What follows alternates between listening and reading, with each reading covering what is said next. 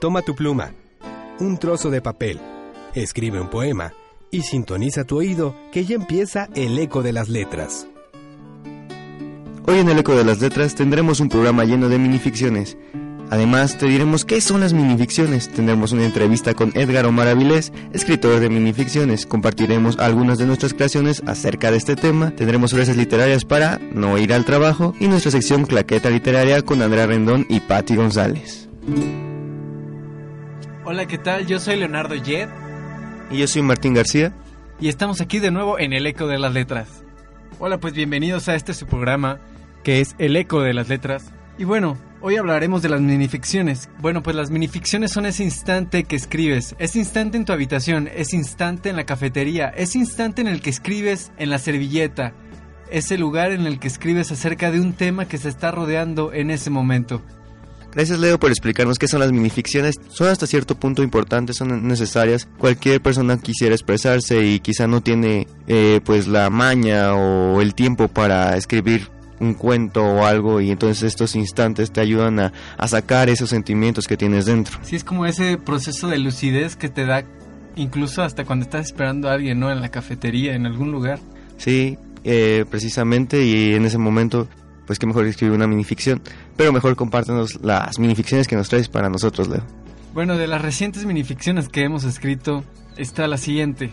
Hace calor ahí afuera y la intención es que mueras de frío para venir conmigo. Algo está mal. O esta. En estadísticas me eres probable. Bajo elecciones sales ganando. Si pudiera en otra vida te reelegiría, incluso aunque te hicieras déspota, aunque te vuelvas dictadora y me asaltes la voluntad y abuses del poder, del poder que usas cuando me inquietan tus besos. También está esta otra. Se me va a morir este amor sin siquiera haberlo estrenado. Así, a secas, como juguete en caja, como verano sin sol, como la vida entera que se me va si me dejas. Y gracias por compartir tus minificciones. Luego hay que recordar que este es el fuerte de nuestro compañero locutor, sus instantes que para ti qué son estos instantes para ti hablando desde el corazón. Es esa parte que logras expresarte, es ese escritor que te está tumbando y tumbando en el corazón hasta que te dice, oye, ya, ya tiene las palabras precisas, expresa, expresa este, este momento, ¿sabes? Pues más o menos. Les voy a compartir la siguiente minificción que escribí, espero les guste. Se trata de, son dos niños, ¿no? Jugando. Vamos a jugar a quien aguanta más tiempo sin respirar debajo del agua. Va, pero quien gane le compra un helado al otro, apostó uno de los chiquillos. Te voy a ganar. Uno, dos, tres. Fue un empate, así que nadie comió helado ni nada, solo agua. Se ahogaron al mismo tiempo.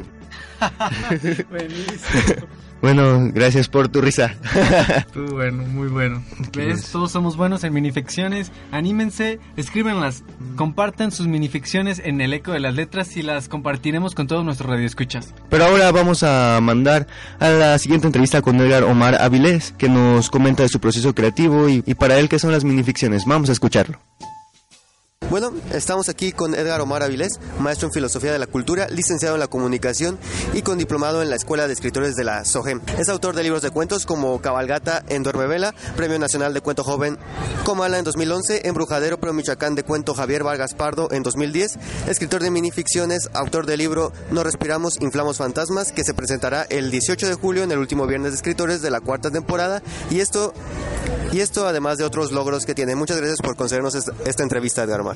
Muchas gracias eh, a, ti, pues estoy encantado de poder preguntar cualquier cosa que cuestiones. Bueno, en esta entrevista queremos enfocarnos en el Edgar Omar, escritor de minificciones.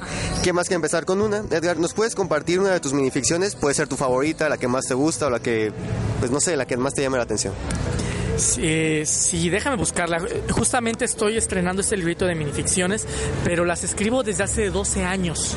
Una de mis minificciones más, más, más viejas eh, me ayudó a abrirme el camino, pues cuando yo no tenía ningún libro publicado ni nada, que es La Ley. Con esta gané el premio de, de cuento corto de la revista Punto de Partida. Se las voy a compartir. Es del 2002. La Ley. Dios se disponía a fulminar a ese hombre que estaba por dispararle al tigre, que estaba por saltar sobre el águila, que estaba por clavar su pico en la comadreja, que estaba por desgarrar a la serpiente, que estaba por engullir a la rata, que estaba por desentrañar a la tarántula, que estaba por envenenar al escarabajo, que estaba por atenazar al gusano, que estaba por morder la hoja. Dios se disponía a fulminar a ese hombre, pero lleno de pánico, volteó hacia atrás. Muchas gracias, Omar. Ahora, ¿nos podrías eh, dar tu, definición de minificción? Híjoles, fíjate que hay mucha dificultad para decir que es una minificción. Justamente ayer presentaba en Zacatecas un libro de minificciones mexicanas, eh, un libro que me parece muy notable que se llama el Canto de la Salamandra. Y ahí tiene un prólogo eh, donde justamente eh, el antologador dice qué es una minificción, cómo lo defino. Yo creo que cada libro de minificción que uno reúne, eh, textos breves, sean de varias personas o sea de uno mismo, es su propia tesis de qué puede ser la minificción. Si tuvieras que ser partícipe de una de tus minificciones, es decir, si fueras el personaje principal, ¿Qué dirías esa minificción y qué título le pondrías? Órales, este, mira, está muy difícil la pregunta para, pero te he de decir que que sería una historia de alguna persona que no le gusta el mundo y que busca asombrarse. Eh, lo que escribo y quien me conoce pues puede notarlo también como, como persona, no únicamente en mis letras, que lo que busco es como resignificarme el mundo, como hacerlo más interesante, más digno de ser vivido. Eh, el mundo tiene demasiadas miserias y de pronto parece tan obvio y, creo que la, literatura y la imaginación pues nos puede hacer un poco más interesante este mundo, mejor estructurado, algo que valga más la pena vivir, ¿no? Y no únicamente la, literatura, las historias. El mundo necesita mejores historias eh, y uno vivir mejores historias y vivirlas de una manera más interesante. Bueno, no sé cómo sería esa minificción, pero sí sería de una... El personaje estaría luchando por hacer más interesante su mundo. ¿Puedes comentar un poco de tu proceso creativo? ¿Qué haces antes de escribir una minificción o en qué piensas o en qué te inspiras? Mm, fíjate que escribir en general es un, es un enseñarle al cerebro a, estar cazando historias. Algunas de las historias que más aprecio, al menos en lo que yo, yo he hecho, eh, han salido como de la nada, pero no ha sido así, ha sido como la formación que uno tiene a que el cerebro esté buscando. Y esta formación la, puede lograr cualquier persona. ¿sí? Más que creer que, que hay algo que te elige, uno elige este oficio que es de crear historias y va desarrollando la capacidad. Agradecemos a Edgar Omar y en el siguiente bloque tendremos la segunda parte de esta entrevista. Y ya saben, búsquenos en Facebook como El Eco de las Letras. Estamos compartiendo frases, minificciones, instantes, recomendaciones y es un espacio libre para todos ustedes, escritores, lectores. Ustedes pueden expresarse libremente sin ningún compromiso. Es, es como si fuera una libreta, ¿no? Una libreta de red social. Acabamos de cambiar nuestra imagen de perfil en El Eco de las Letras en todas nuestras cuentas de redes sociales. Esperemos que les haya gustado. Si les gusta, denle like. Y bueno, vamos a un corte comercial. Estamos de vuelta en el eco de las letras.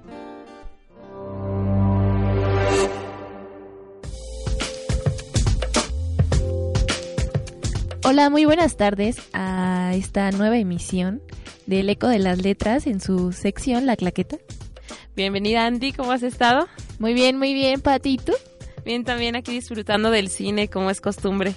Muy bien. Y bueno, este día tenemos un tema bastante interesante y vamos a platicar un poquito de Danny Boyle, que es un director y productor de cine británico. Yo he escuchado sobre él, pero no tengo mucho conocimiento acerca de todas las películas que ha hecho y tú me habías contado que precisamente hace unas películas muy interesantes. Pero a ver, cuéntanos de qué se trata o por qué, cuál es el, el hilo que te lleva a esa a ese interesante, a ese interesante tema? Pues ve, eh, Danny Boyle ha dirigido Transponting, eh, La Playa, eh, Quisiera ser millonario y otras películas como una nueva que sacó con Vincent Cassell que se llama Entrance. Y creo que cada una de sus películas es diferente, pero lo que tienen en común es que varias están basadas en libros. Entonces, por ejemplo, Transpointing, que es una película de culto que hay muchísimas personas que la siguen y la siguen viendo. Y de hecho que estuvo en el Festival de Cine de Guanajuato el año pasado, en la edición pasada, él fue uno de los invitados de honor. Y esta película se pudo exhibir en los túneles de la ciudad. Entonces, um, Transpointing está basada en una novela homónima escrita por Irving Weiss que trata de un grupo de personas que consumen drogas como la heroína en Edimburgo, Escocia, que no tienen aspiraciones, ninguna aspiración en su vida. Entonces estaba narrando como ese proceso de decadencia, de la convivencia con las con la drogadicción y cuando por fin se dan cuenta de, pues estamos un poco mal, ¿no? Que es Ewan McGregor el principal, que es Mark Renton Y bueno, él empieza diciendo unas frases que en parte te quedas así como, ay, pues igual y tiene razón, ¿no? Porque él dice, quédate con tu vida, quédate planchando, quédate uh, pues lavando los trastes, ve al, ve al dentista y no hagas nada más interesante en tu vida, ¿no? Esta es la vida. Ellos, como que ellos trataban de vivir la vida un poco muy diferente y caen algunas cosas muy bizarras durante esta película.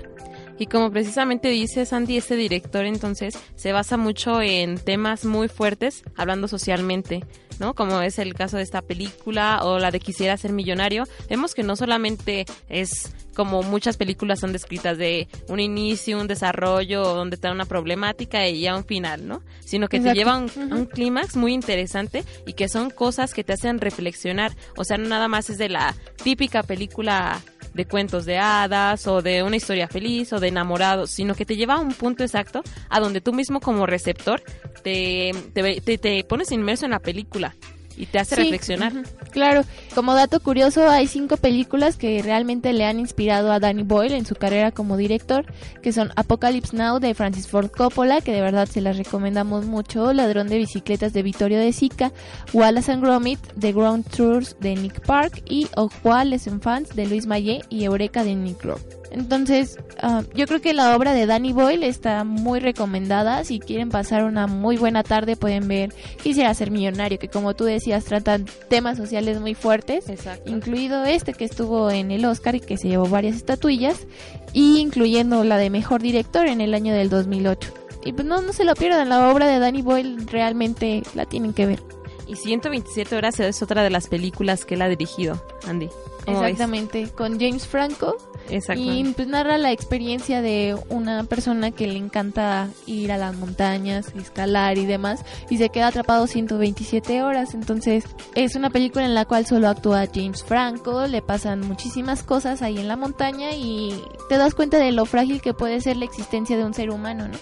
Si no haces nada por ti mismo y si no luchas por tu vida, en este caso, él, él algo, fíjate que yo, que yo me he fijado a través de sus películas, es que a pesar de las situaciones tan adversas que muestra, siempre los personajes principales tratan de salir adelante con todas las malas cosas que les pasen, siempre tratan de buscar el, la luz, digamos, para salir adelante. Y es lo que nos muestra con cada una de sus exactamente, y de hecho, eh, Trans, que es la última película de Danny Boy, eh, salió en el año del 2013. Es una película que tiene un guion de Joe Aheme y John Hodge y es protagonizada obviamente por James McAvoy, Rosario Dawson y Vincent Cassell.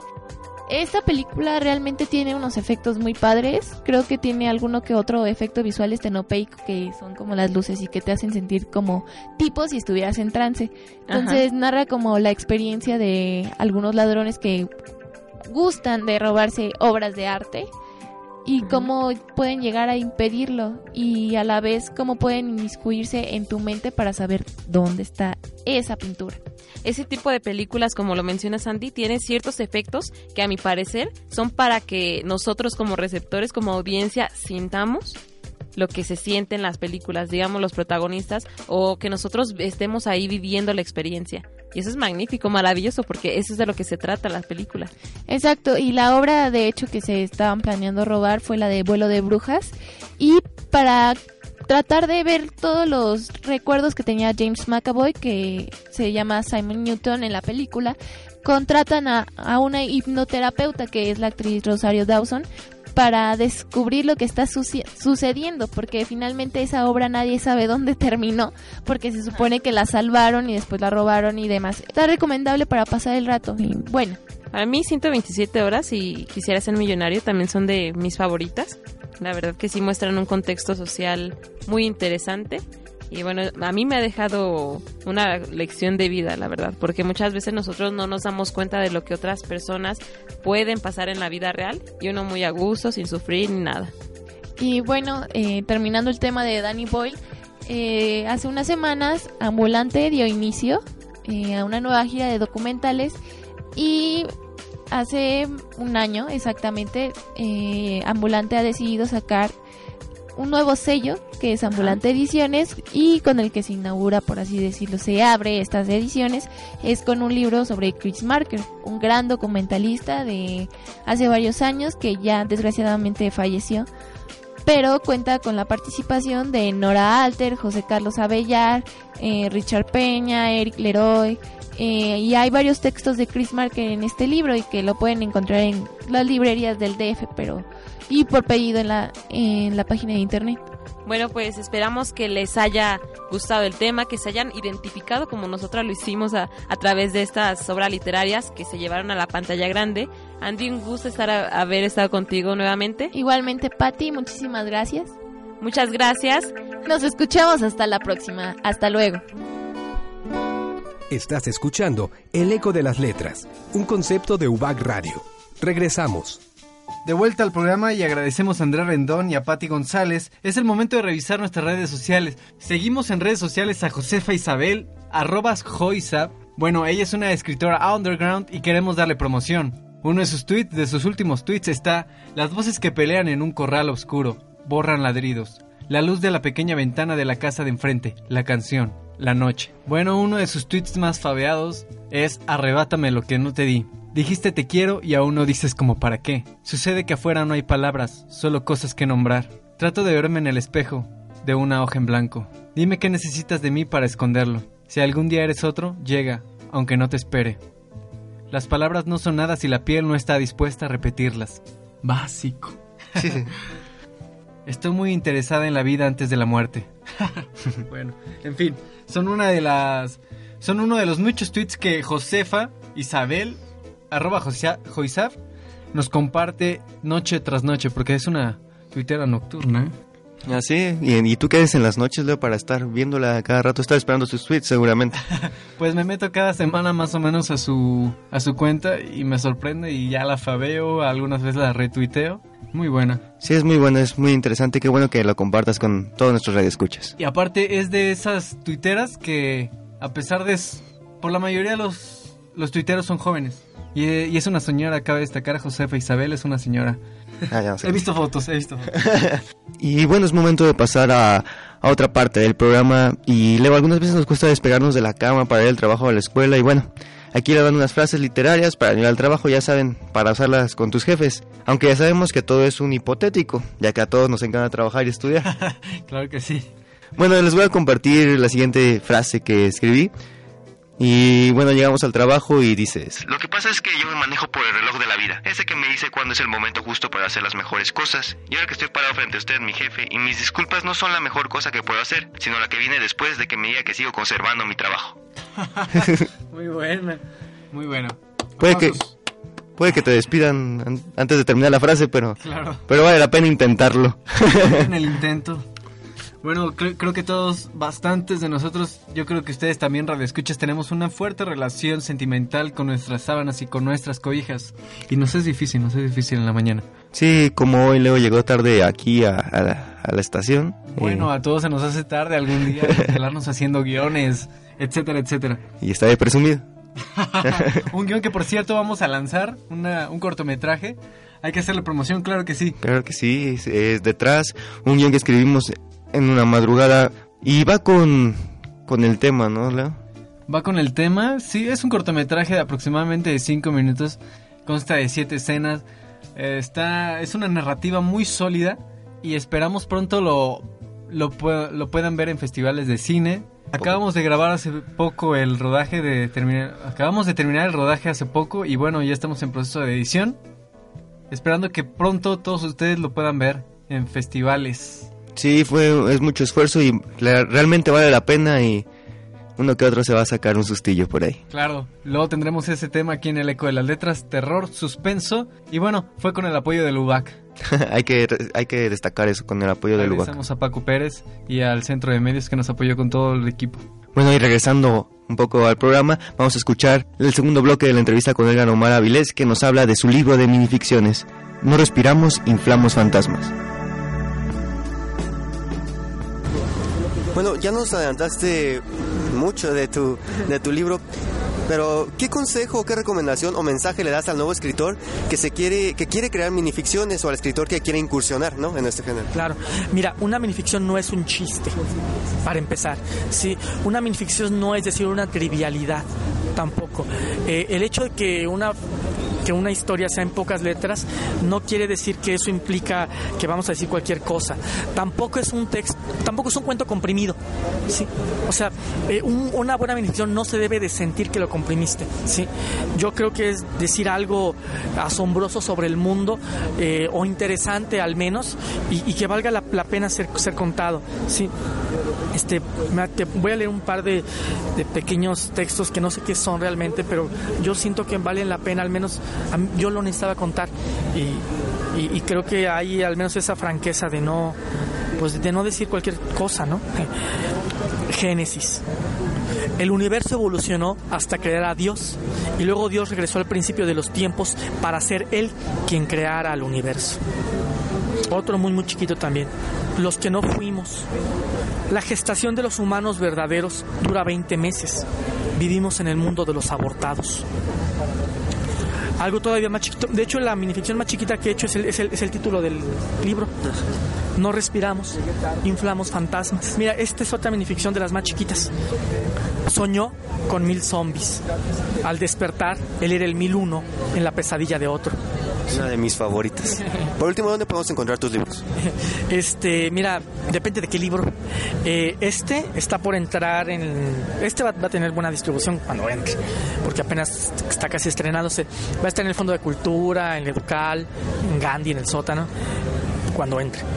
Eh, aquí en Morelia, bueno, está la librería del Sendero, donde espero que estén, van a estar todos mis libros. Ahí hay como cinco libros, pero ya voy a traer todos los que hagan falta, hasta las antologías. Bueno, agradecemos a Edgar Omar Avilés y no se pierdan este 18 de julio la presentación de su libro de minificciones. Muchas gracias, Edgar. Muchas gracias a ti y a todo tu público. ¿eh? Que, que amamos. Gracias.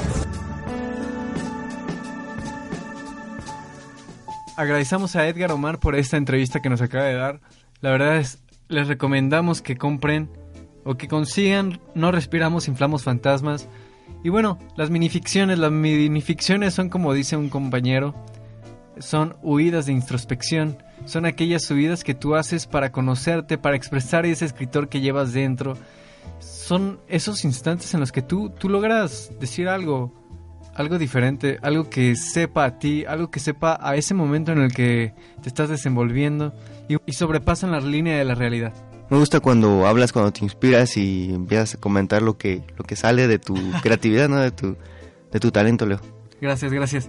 Ah, y recordando el libro de Edgar Omar, el último viernes de escritores michoacanos, Edgar Omar presentará este, este libro para que estén pendientes. Así que, así que los esperamos el 18 de julio, que es el día en el que Edgar Omar presentará su libro. bueno, pues esto fue todo, Radio Escucha. Los esperamos en todas nuestras redes sociales, que bueno, es el eco de las letras en Facebook. Y gracias por escucharnos. Ya saben que en iTunes se pueden descargar todos nuestros programas. Ya tenemos nueva imagen en las redes sociales. Y espero que nos sigan compartiendo como lo han hecho hasta ahora. Y bueno, soy Leonardo Jet. Y yo soy Martín García. Esto fue el eco de las letras. Aquí termina el eco de las letras. Te leemos la siguiente semana.